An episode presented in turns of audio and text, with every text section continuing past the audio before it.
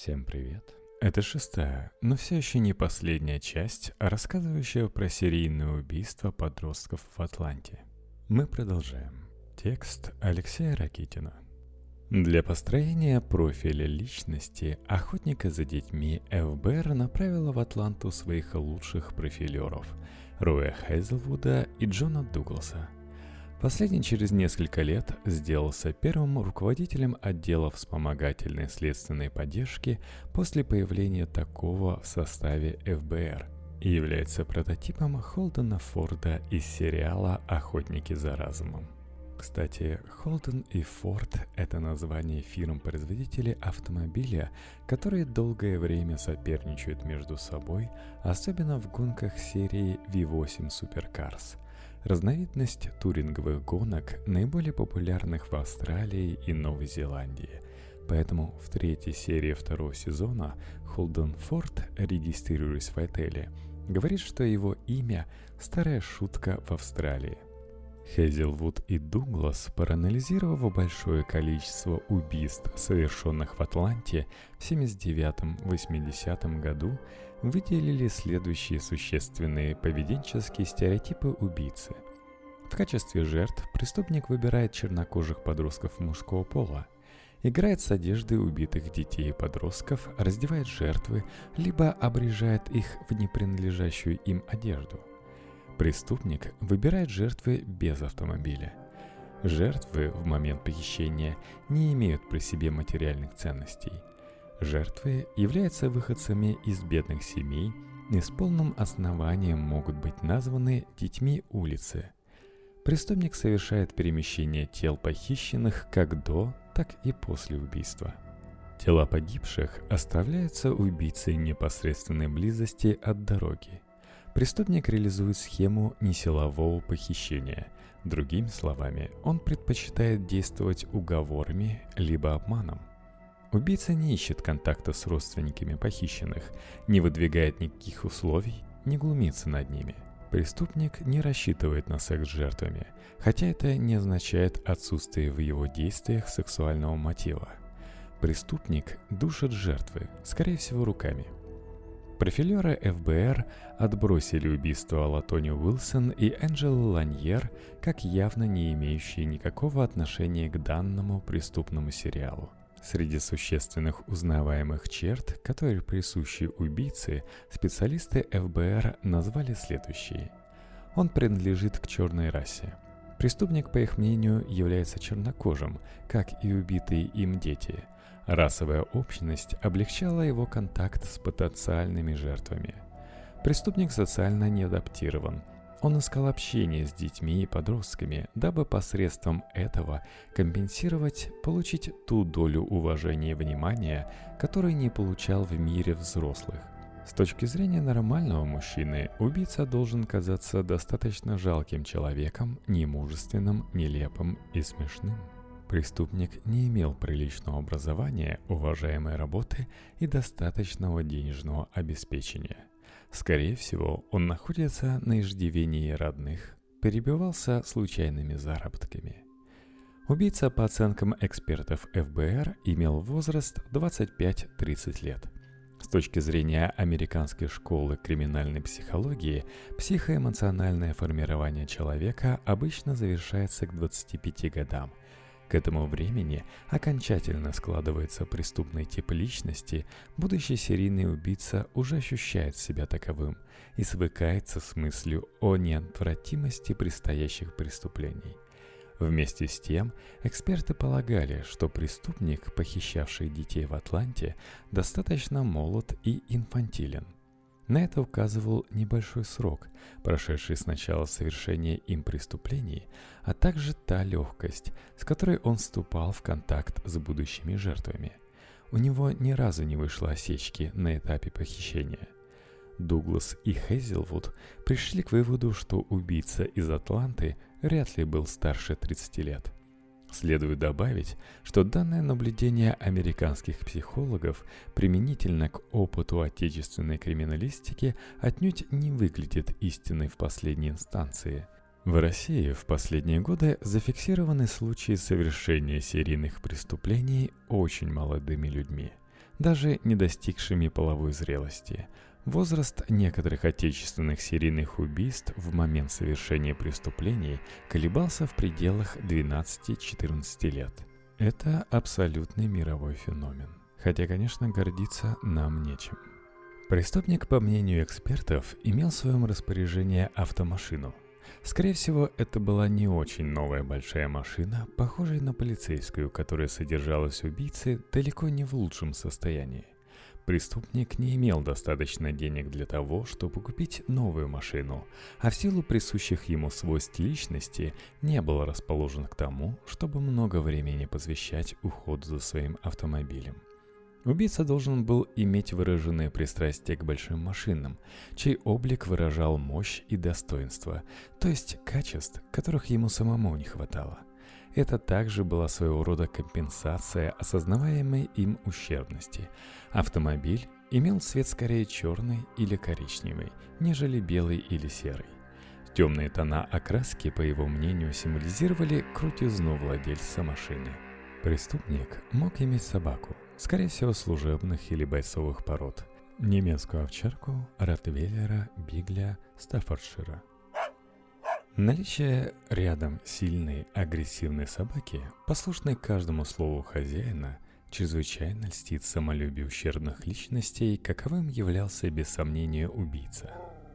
Для таких людей наличие собаки, внушающей окружающим страх или отвращение, является еще одним способом психологической компенсации – Криминальные психологи уже давно заметили, что к обладанию собаками бойцовых пород очень стремятся люди, жаждущие доказать окружающим собственную значимость и считающие себя недооцененными – во всяком случае, не подлежит сомнению, что наличие в доме подобной собаки очень часто свидетельствует о психологических проблемах ее хозяина и вовсе не диктуется какой-либо насущной необходимостью. Все разговоры о собственной безопасности, которые так любят владельцы агрессивных собак, есть не более чем творимая легенда – Опыт показывает, что серьезного преступника такая собака остановить не сможет. Возможно, отпугнет серийного убийцу-подростка 12-14 лет. Убийца, по мнению психологов-профилеров, не имел законченного образования, что не позволяло ему найти приличную постоянную работу. Неспособность получить образование определялась фундаментальными особенностями его личности, которые с полным основанием можно назвать разбросанной – он не был способен ни на чем сконцентрироваться, кроме своей пагубной страсти к убийству, занимавшей все его воображение.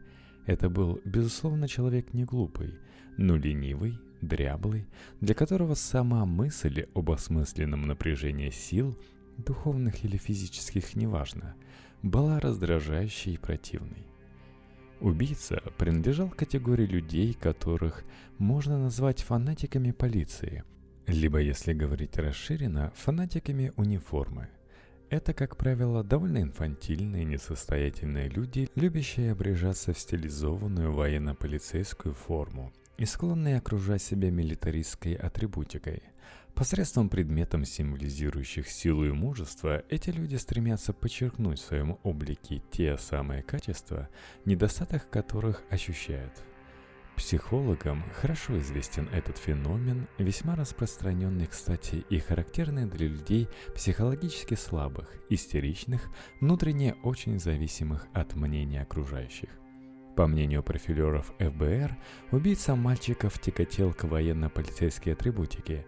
Это могло выражаться в коллекционировании разного рода полицейских эмблем, вымпелов, муляжей полицейских значков и воинских знаков отличия – Преступник мог иметь подержанную полицейскую машину. В США существует практика продажи списанных полицейских автомобилей в частные руки, либо машину, внешне похожую на полицейскую. В повседневной жизни убийца мог регулярно одевать камуфляжную форму и высокие шнурованные так называемые прыжковые ботинки, которые носят парашютисты. В таком облачении его, несомненно, могли видеть соседи и родственники – ФБР продолжал наращивать силы, занятые расследованием дела чрезвычайной важности номер 30.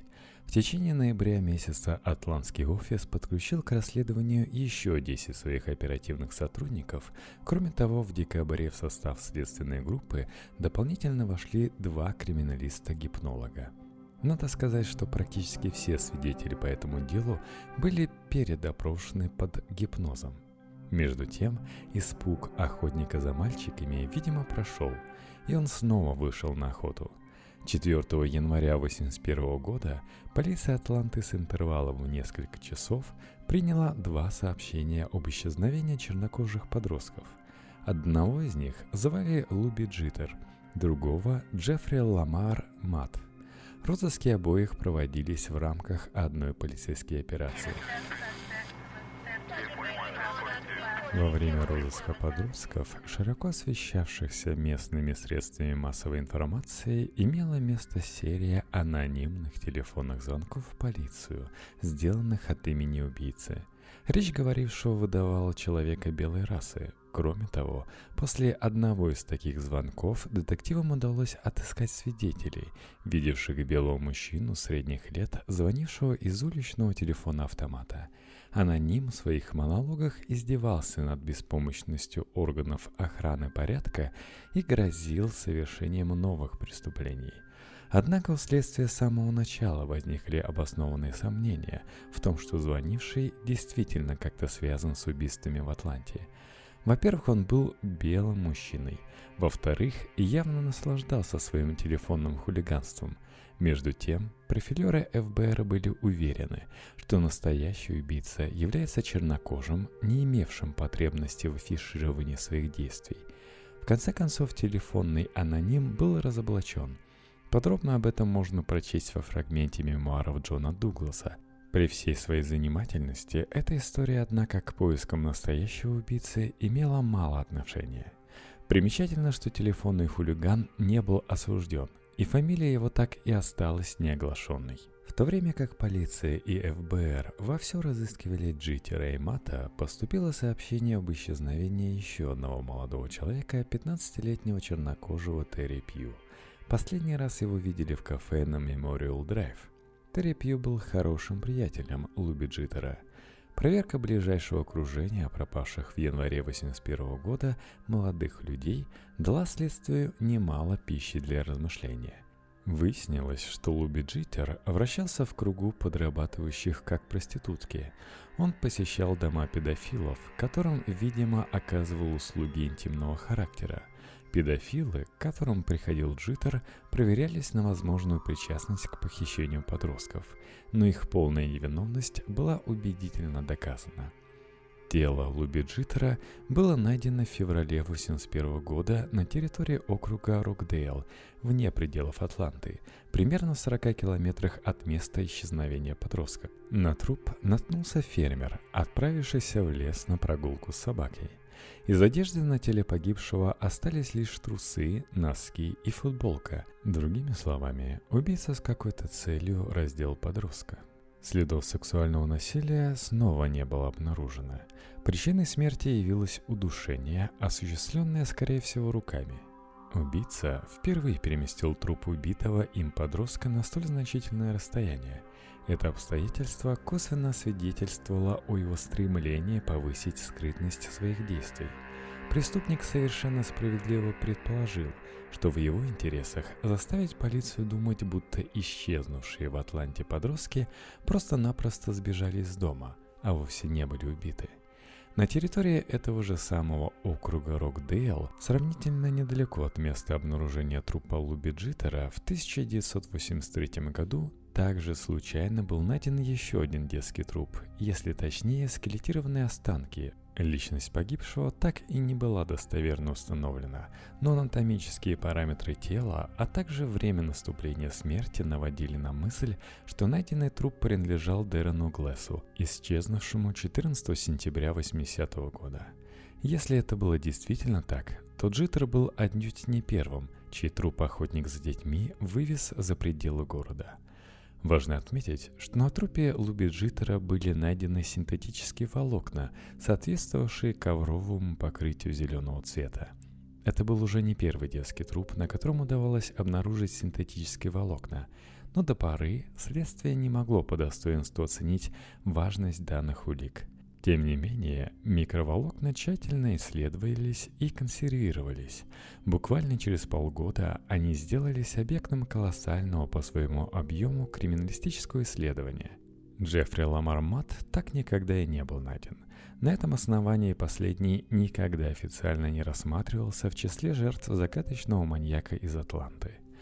6 февраля 1981 года стало исчезно об исчезновении еще одного чернокожего подростка, 11-летнего Патрика Балтазара. В то самое время, около 16 часов, когда Патрика последний раз видели живым, дежурный офицер целевой группы принял телефонный звонок. Полицейскому позвонил мальчик, который поинтересовался, что ему следует делать, если рядом с ним, как он думает, находится убийца.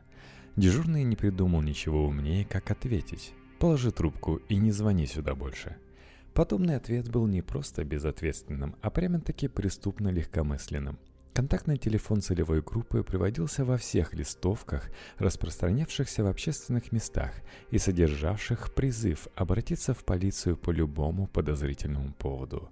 Дежурный офицер должен был прекрасно понимать, что именно дети и подростки являются объектами преследования маньяка, а стало быть, информации, полученной от них, нельзя было ни в коем случае пренебрегать.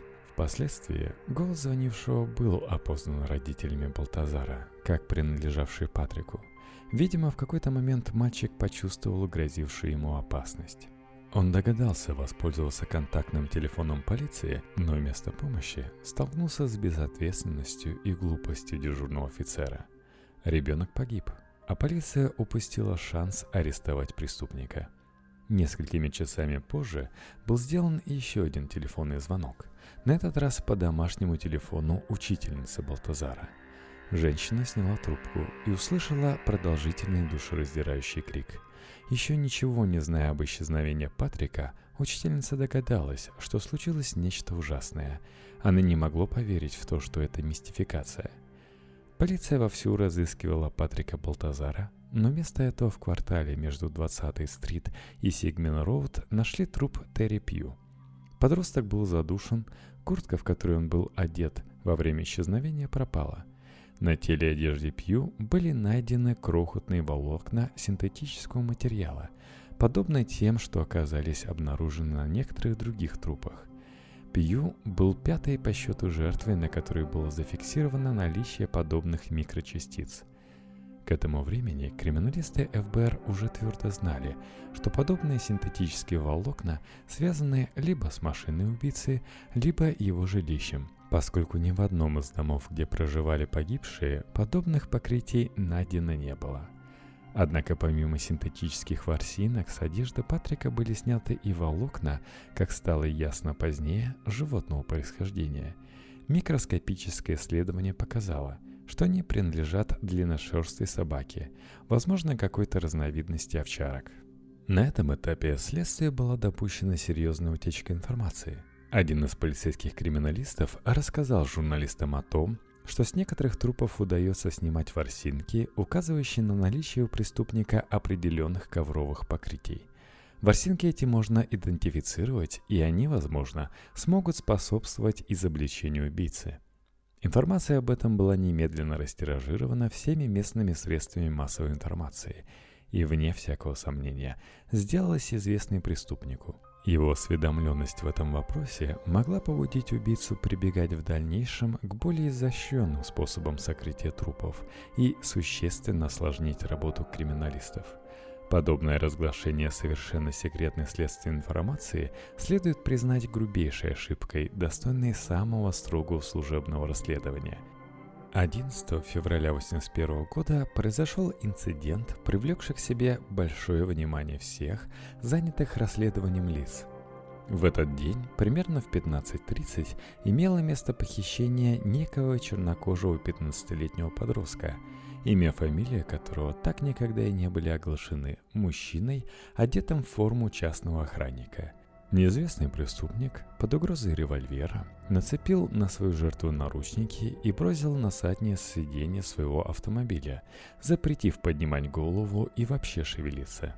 Более двух с половиной часов похититель бесцельно кружил по Атланте, фактически объехав город по периметру. Трудно сказать, чем бы закончилась эта история, если бы во время одной из остановок на красный свет светофора подросток не выскочил из автомашины – Преступник не решился преследовать свою жертву на глазах большого количества свидетелей и поспешил скрыться. Показания убежавшего подростка могли существенно продвинуть вперед розыски неизвестного маньяка, если только похититель действительно был тем самым охотником за детьми, которого более полутора лет безуспешно искала полиция Атланты, то это была его первая неудачная попытка похищения – во всяком случае ставшей известной полиции. Поэтому изучению показаний похищенного было уделено чрезвычайное внимание.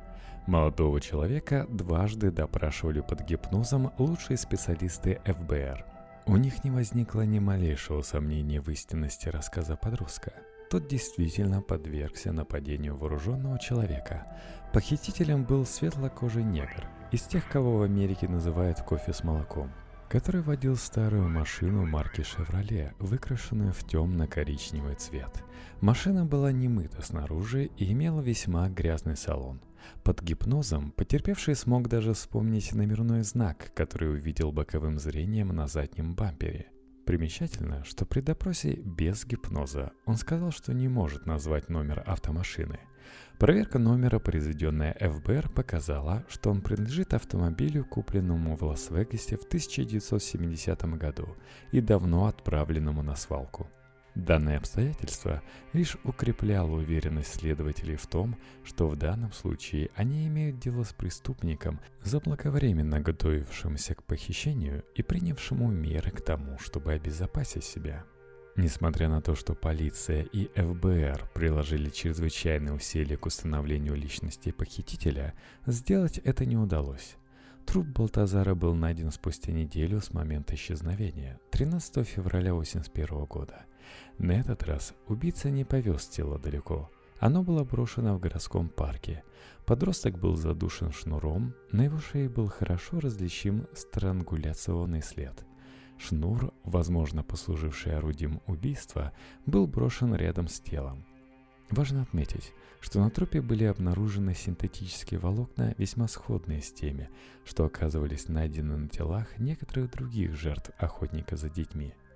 Не успел закончиться февраль, как стало известно об исчезновении еще одного чернокожего подростка по имени Куртис Уолкер.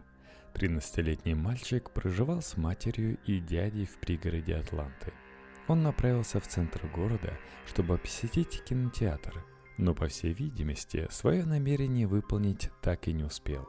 Полиция проявила неслыханную активность в розысках. Листовки с описанием одежды исчезнувшего мальчика и его фотопортретом раздавались во всех общественных местах – Сотни полицейских, национальных гвардейцев и добровольных помощников полиции занимались прочесыванием местности как в черте города, так и в прилегающих к нему округах.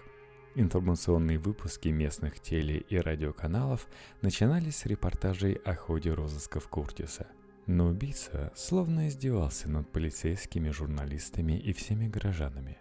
2 марта 1981 года стало известно об исчезновении еще одного чернокожего подростка, 14-летнего Джозефа Белла. Через два дня, то есть 4 марта, в полицию позвонил менеджер ресторана Кеп Пекс и сообщил, что исчезнувший мальчик только что звонил в ресторан. Оказалось, что один из официантов ресторана был другом Джозефа Белла. Его попросили к телефону, и когда он взял трубку, то услышал голос Белла, тихо сказавший «Я почти мертв». После паузы, по словам официанта, Джозеф сказал, что нуждается в помощи и попросил прощения у близких. После этого связь прервалась. Надеюсь, я вас снова заинтересовал. На этом все.